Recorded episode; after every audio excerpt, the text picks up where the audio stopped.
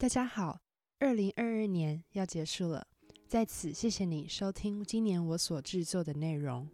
任何在我网站上还有 YouTube 的留言以及 email 写信给我的人，谢谢你们，我都看过你们的留言了。今天的内容，我想要告诉大家，在二零二三年 Mandarin with Local 会如何继续呢？在过去的一年，圆圈计划 Podcast 介绍了台湾经济事件。就像缺蛋事件这集说到乌俄战争如何影响到台湾的鸡蛋，我也制作了很多外国人在台湾会有的疑问，像是你听不懂台湾人说话的原因这集分析了台湾人的说话习惯，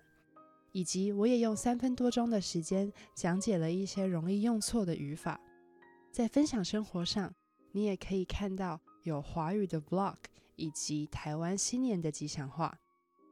在新的一年，我一样会保持初衷，为你们的华语学习研究更有效的学习方式，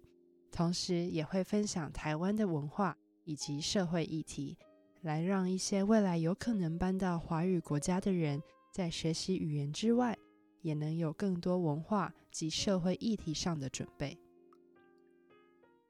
在未来，最大的改变是我将会制作更多语法方面的内容。我会尽量以简单的方式讲解语法，并告诉你在日常生活中该怎么用。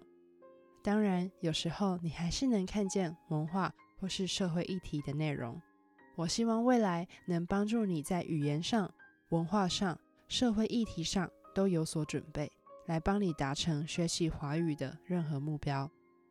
你可以在我的网站里 yunchih art 找到逐字稿，也能寄信到 yun at yunchih dot art，告诉我你对这些内容的看法。我除了是一位语言学家，也是一位作曲家以及音乐家。你可以在 Instagram 底线 yunchih 底线看到我的艺术生活。你也可以在 Instagram Mandarin with Local。看到跟这个节目有关的内容，我们下集见，拜拜。